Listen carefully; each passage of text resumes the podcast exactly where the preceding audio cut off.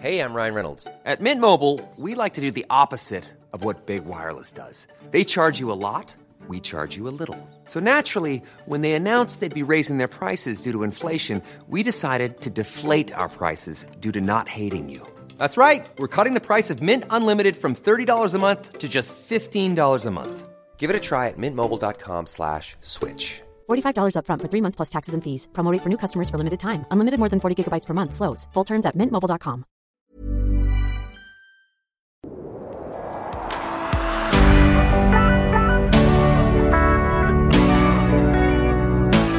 Hallo und willkommen in meinem Podcast Familienrecht mit Herz und Verstand. Mein Name ist Sandra Günther. Ich bin Rechtsanwältin für Familienrecht und in meinem Podcast erwartet dich ein bunter Strauß aus familienrechtlichen Themen sowie skurrilen, aber auch traurigen Erlebnissen aus meinem Berufsalltag. Viel Spaß beim Zuhören!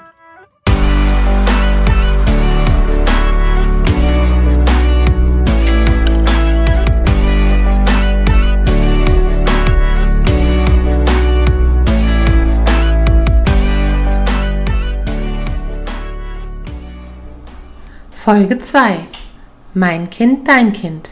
Das Umgangsrecht. Hast du Kinder und wurdest aufgrund einer Trennung von ihnen getrennt? Oder kennst du jemanden im Familien- und Freundeskreis, dem es so geht?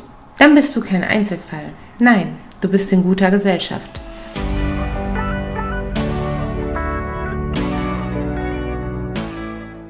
Das Ziehen und Zerren an gemeinsamen Kindern in der Trennungsphase ist leider in vielen Familien Alltag. Im Jahr 2019 gab es in Deutschland rund 11 Millionen Familien. Insgesamt waren davon rund 2,6 Millionen Eltern in Deutschland alleinerziehend. Ernüchternd, oder?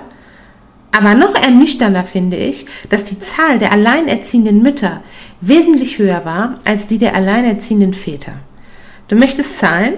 Ich gebe sie dir. Es gab rund 2,2 Millionen alleinerziehende Mütter und nur, jetzt halte dich fest, ca. 407.000 alleinerziehende Väter.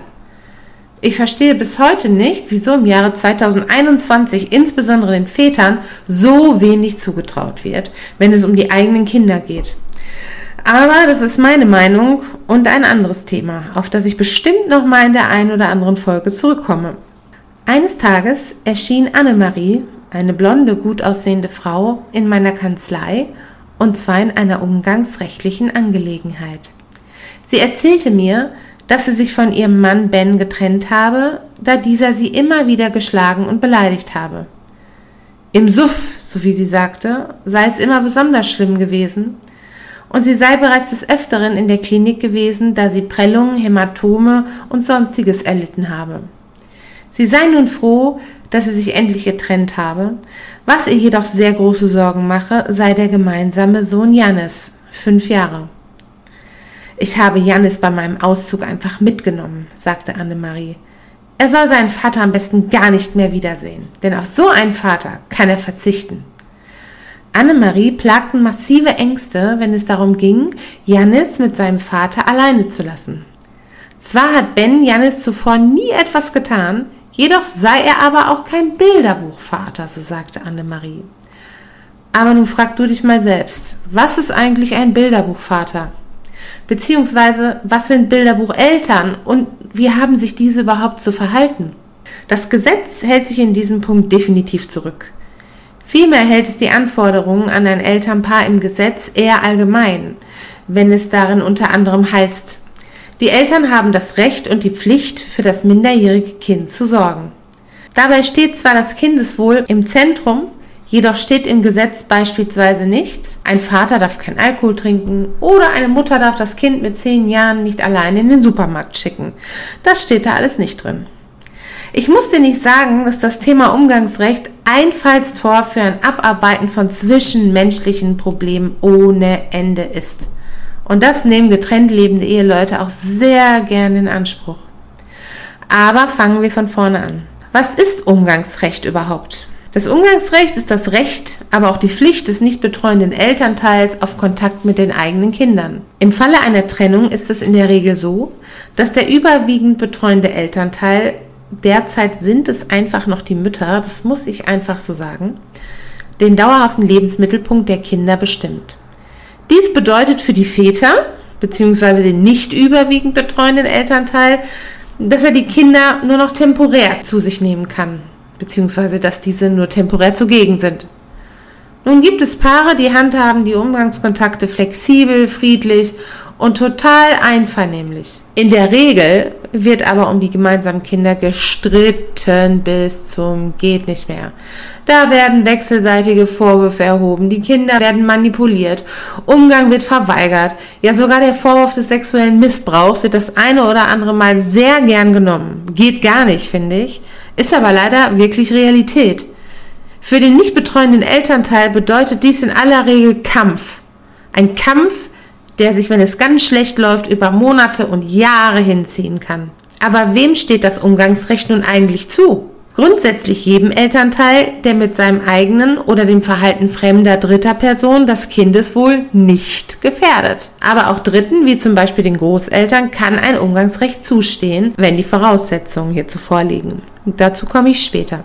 Immer dann, wenn sich Elternteile nicht einig sind, wann der andere Elternteil sein Kind sehen darf und wie lange, ist es sinnvoll, sich Hilfe beim Jugendamt zu holen und einen Rechtsanwalt für Familienrecht aufzusuchen. Wenn nämlich erstmal ein Antrag auf Regelung des Umgangs zu verfassen ist oder im Gegensatz dazu ein solcher bei dir ins Haus flattert, dann solltest du gut aufgestellt sein. Was passiert, wenn ein familienrechtliches Verfahren eingeleitet ist?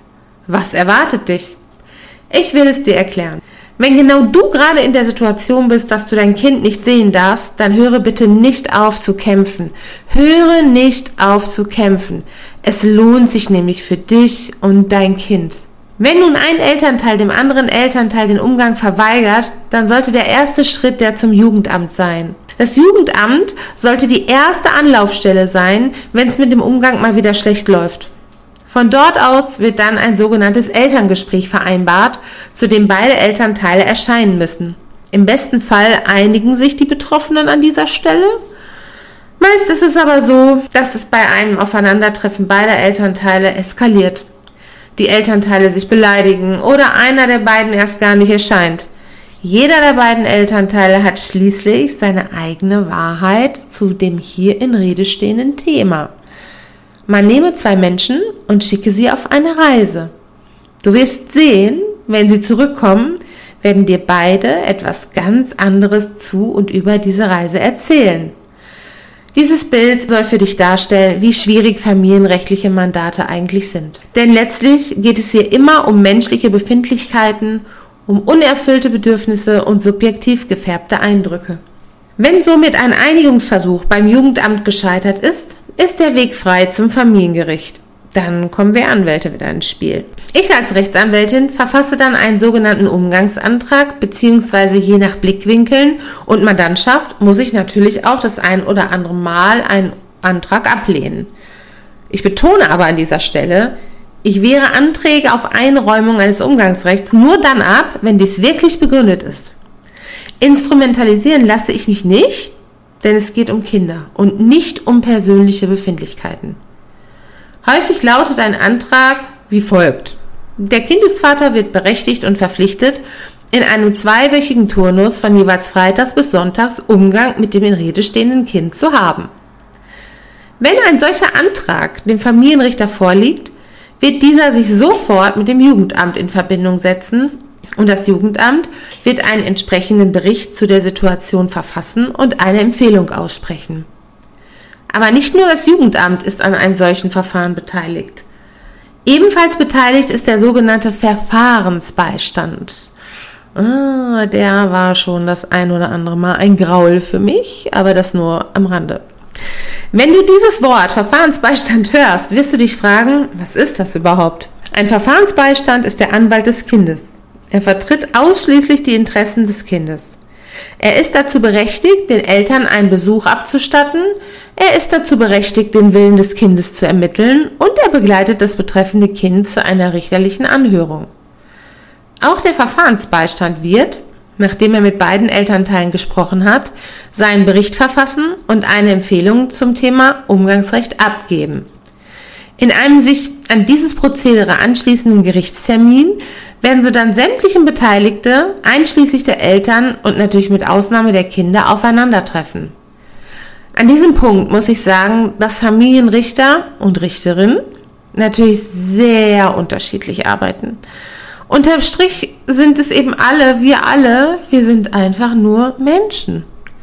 Da gibt es den Familienrichter, der lange im Geschäft ist und ein wenig abgestumpft ist und aus diesem Grund schnell weiterkommen will. Auf der anderen Seite gibt es die jungen, ambitionierten Richter, die sich eingehend Zeit nehmen, beide Seiten der Betroffenen zu hören, ausführlich zu hören und das kann auch manchmal Stunden dauern. Ein Graul für jeden Anwalt, der im Zweifel danach noch den einen oder anderen weiteren Termin wahrzunehmen hat. So hat mich mal eine Familiengerichterin ganz böse angeguckt, als ich ihr sagte, ja, äh, wie lange dauert das denn hier jetzt noch? Weil ich das Gefühl hatte, man hat sich einfach im Kreis gedreht.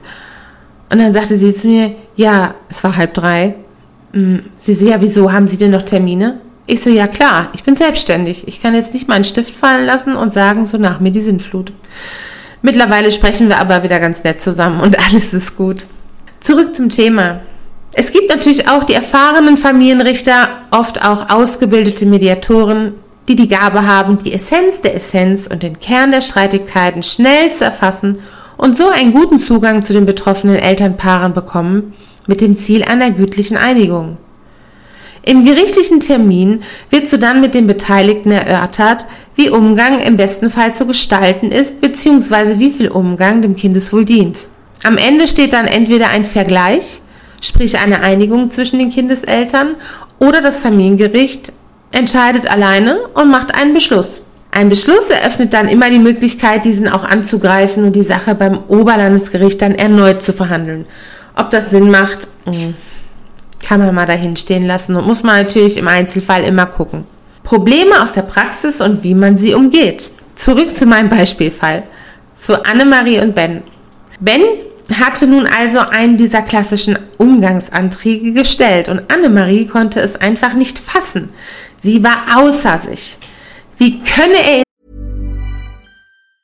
Hey, I'm Ryan Reynolds. Recently, I asked Mint Mobile's legal team if big wireless companies are allowed to raise prices due to inflation. They said yes. And then when I asked if raising prices technically violates those onerous 2-year contracts, they said, "What the f*** are you talking about? You insane Hollywood ass." So to recap, we're cutting the price of Mint Unlimited from $30 a month to just $15 a month. Give it a try at mintmobile.com slash switch. $45 upfront for three months plus taxes and fees. Promo rate for new customers for limited time. Unlimited more than 40 gigabytes per month. Slows. Full terms at mintmobile.com. so etwas antun? Er habe sie genug psychisch und physisch gequält. Ihr Selbstwertgefühl sei am Boden. Und nun das noch. Zu diesem Mann solle sie ihr Kind geben? Nein, auf keinen Fall. Den Zahn musste ich Annemarie jedoch direkt ziehen. Ich sagte ihr, dass es ganz egal sei, was zwischen ihr und ihrem Mann abgelaufen sei. Es komme nur auf die Bindung zwischen Vater und Kind an und inwieweit die Bindung und der Kontakt dem Kind gut tue. Und das Kind hatte gegenüber dem Verfahrensbeistand bereits geäußert, dass es den Papa liebe und dass es diesen auch sehen wolle. Du denkst nun bestimmt, wie kann das sein? Da ist ein Mann, der seine Frau geschlagen hat und er darf dennoch sein Kind sehen. Ja, dann geht es dir wie vielen, die sich in dieser Lage befinden und es einfach nicht glauben können. Aber was soll ich sagen? Die Familiengerichte ticken so und das Gesetz sieht es ebenso vor. So oft habe ich es erlebt, dass Frauen geschlagen wurden, in Frauenhäuser geflüchtet sind und trotzdem erlauben, nein, es sogar fördern mussten, dass die gemeinsamen Kinder Umgang mit dem Vater haben. Ganz schön krass, ja. Aber man kann machen, was man möchte. Das Recht, die Kinder zu sehen und das Recht der Kinder auf beide Elternteile steht eben über allem. Da muss ich gerade an einen Fall denken, wo meine Mandantin, sie lebt leider nicht mehr, zu mir kam und Angst hatte, von ihrem Mann getötet zu werden. Sie hatte zwei Kinder mit diesem Mann. Überall hatten wir darauf hingewiesen, dass der Mann gefährlich ist, sich nicht im Griff hat und, und, und. Sogar die Kripo habe ich involviert. Alles das konnte meiner Mandantin aber nicht helfen. Es kam, wie meine Mandantin es vorhergesehen hatte. Sie wurde im Beisein der beiden Kinder erdrosselt von ihrem eigenen Mann. Mir läuft immer noch ein Schauer über die Schultern. Ich habe irgendwie Gänsehaut, wenn ich daran denke. Und der Morgen, an dem ich von der Tötung erfahren habe, den werde ich wirklich niemals vergessen. Auch sie war aus einer gewaltsamen Ehe ausgebrochen und auch sie sah sich der Tatsache ausgesetzt, Umgang zwischen Vater und Kindern zu gewähren. Sicherlich hätte er sie auch in einem anderen Kontext töten können.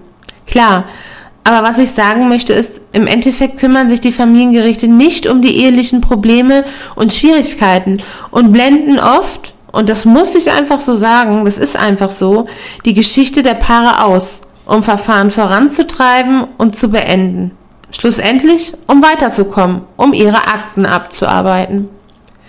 Das Problem bei Gewalt in der Ehe ist, dass wir alle, auch die Familienrichter und Richterinnen, bei ehelichen Auseinandersetzungen nicht dabei sind. Und mal ganz ehrlich, in vielen Fällen liegt die Wahrheit einfach auch in der Mitte. Nicht nur die Männer sind die Bösen und die Frauen die Guten. Sowas würde ich niemals behaupten. In Annemaries Fall durfte natürlich jeder zu Wort kommen in der Verhandlung, aber die Haltung von Annemarie änderte sich zu keiner Sekunde. Dieser Mann soll ihr Kind nicht bekommen, auf keinen Fall. Was Annemarie nicht in die Karten spielte, war, dass sie dem Kindesvater jegliche Gefühle im Hinblick auf Jannis abgesprochen hatte. Dies wurde wiederum gewertet als nicht bindungstolerant aufgrund eigener traumatischer Erfahrungen. Ben selbst machte verblüffenderweise einen guten Eindruck. Ich hatte nach den Erzählungen von Annemarie was ganz anderes erwartet. Und es kam, wie es kommen musste. Sowohl das Jugendamt als auch der Verfahrensbeistand sprachen sich für Umgangskontakte aus und jetzt kommt's. Unbegleitet. Dabei bedeutet unbegleitet, dass weder das Jugendamt noch ein Umgangspfleger die Kontakte begleitet und Bericht erstatten muss. Wir drohten unterzugehen. Aber das letzte Wort hatte ja der Richter. Was denkst du, wie hat der Richter wohl entschieden? Woran hat er sich orientiert? Genau. Er stützt sich fast immer auf die Empfehlungen der Jugendämter und der Verfahrensbeistände. Deshalb habe ich auch vorhin gesagt, Verfahrensbeistände, die haben mir schon das ein oder andere Mal das Leben schwer gemacht. Und so legte das Familiengericht nahe, sich zu vergleichen, und zwar dahingehend, dass Einigkeit besteht, dass unbegleiteter Umgang in einem zweiwöchigen Turnus stattfindet. Im Nebensatz wurde dann noch erwähnt, dass die Kindesmutter wohl nicht bindungstolerant sei und ihr eigenes Erleben nicht von der Ebene des Kindes trennen könne. Nicht gut für Annemarie. Ich hatte es ja vorausgesagt, aber sie wollte nicht auf mich hören. Sie war irgendwie wie verblendet. Als Rechtsanwältin fühlt man sich dann, also zumindest geht es mir dann so, irgendwie unwohl, wenn man der Mandantschaft nicht das Ziel verschaffen kann, was gewünscht war. Das ist ein wirklich fieses Gefühl, sag ich dir. Aber manchmal ist es so und dann führe ich ein Zwiegespräch mit mir in der Art, Sandra, du kannst nichts dafür. Du bist nicht der Fall, du bearbeitest ihn nur. Ja, ist wirklich so. Auch wenn du es mir vielleicht jetzt gerade nicht glaubst. Die Verhandlung endete jedenfalls damit, dass das Familiengericht einen Beschluss verfasst hat, der auf unbegleiteten Umgang 14-tägig lautete. Mittlerweile lebt Annemarie sehr gut mit dem Beschluss und die Kontakte laufen auch gut. Wie du siehst, mit der Zeit klappen viele Dinge besser als kurz nach der Trennung.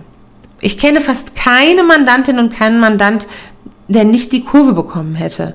Aber es benötigt Zeit, viel Zeit und viel Arbeit mit sich selbst. Man muss sich den Enttäuschungen, der Eifersucht, der Angst und den Sorgen stellen und auch ein Stück weit loslassen. Tipps aus meiner Praxis. Meine berufliche Praxis zeigt mir immer wieder, dass die klassischen Familienrichter es nicht mögen, wenn Menschen ausufern in ihren Erzählungen. Aber ganz ehrlich, ich kann das sehr gut nachvollziehen. Das ist unheimlich anstrengend, wenn man Menschen vor sich sitzen hat, die überhaupt gar nicht auf den Punkt kommen. Familienrichter mögen es einfach, wenn die betroffenen Elternpaare close to the facts berichten, was geschehen ist und kurz die Situation, wie sie gerade ist, umreißen. Dramatik, Theatralik und Hysterie, das ist im Verhandlungssaal vollständig fehl am Platz. Ganz im Gegenteil, man erreicht damit höchstens einen negativen Effekt und erweckt den Glaube, uh, der oder die hat ihre Emotionen nicht im Griff. Stichwort gestörte Impulskontrolle, was wiederum schädlich fürs Kindeswohl sein kann. Ja, da muss man immer um die Ecke denken. Deswegen bereite ich meine Mandanten und Mandantinnen auch immer vor. Besser ist es, sein Gegenüber unbeobachtet so zu triggern, dass dieser aus der Haut fährt. So bist du in dem Moment der Gewinner, da du ja deine Emotionen im Griff hast. du hast ja nichts gemacht. Auch ist es gut, die anderen aussprechen zu lassen. Das zahlt sich im Zweifel aus. Wenn das Familiengericht dazu anregt, Hilfen zur Erziehung anzunehmen, so zeig dich dem gegenüber offen und verschließ dich nicht. Zeig dich vergleichsbereit. Es sei denn natürlich, die Fronten sind total verhärtet. Ich spreche jetzt nur generell.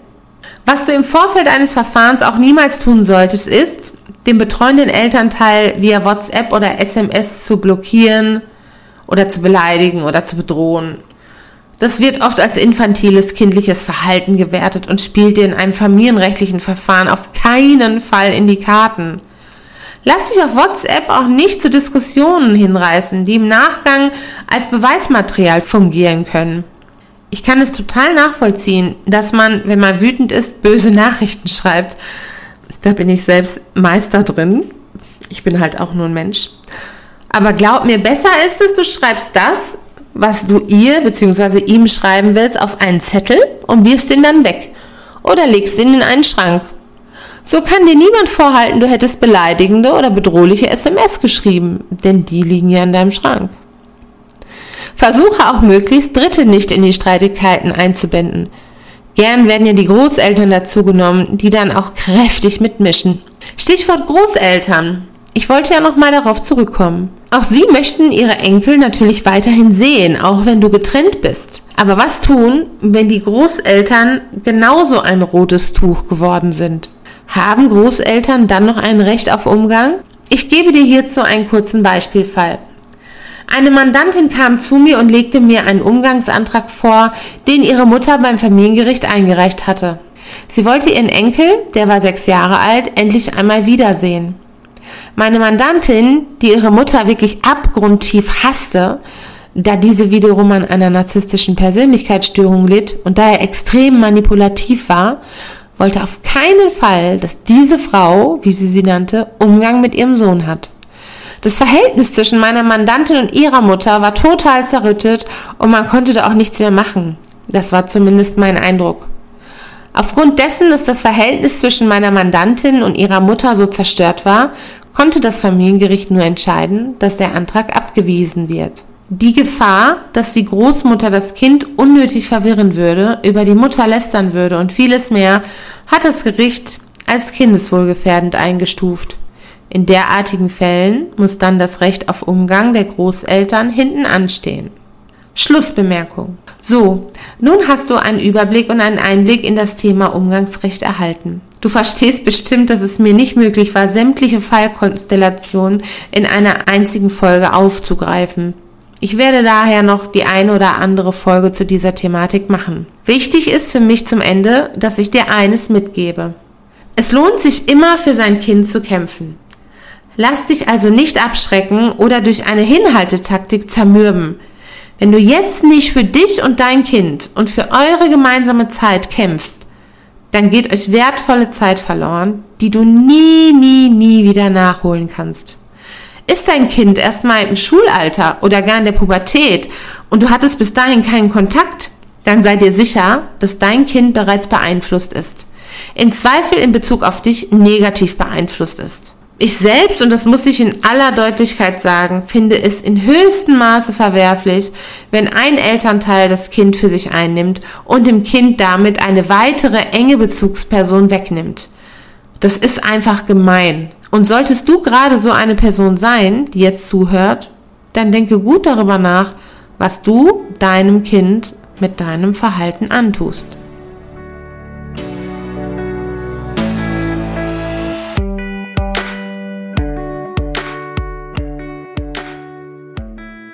Schön, dass du dabei warst und ich freue mich, dich in meiner nächsten Folge hier in meinem Podcast Familienrecht mit Herz und Verstand wieder begrüßen zu dürfen.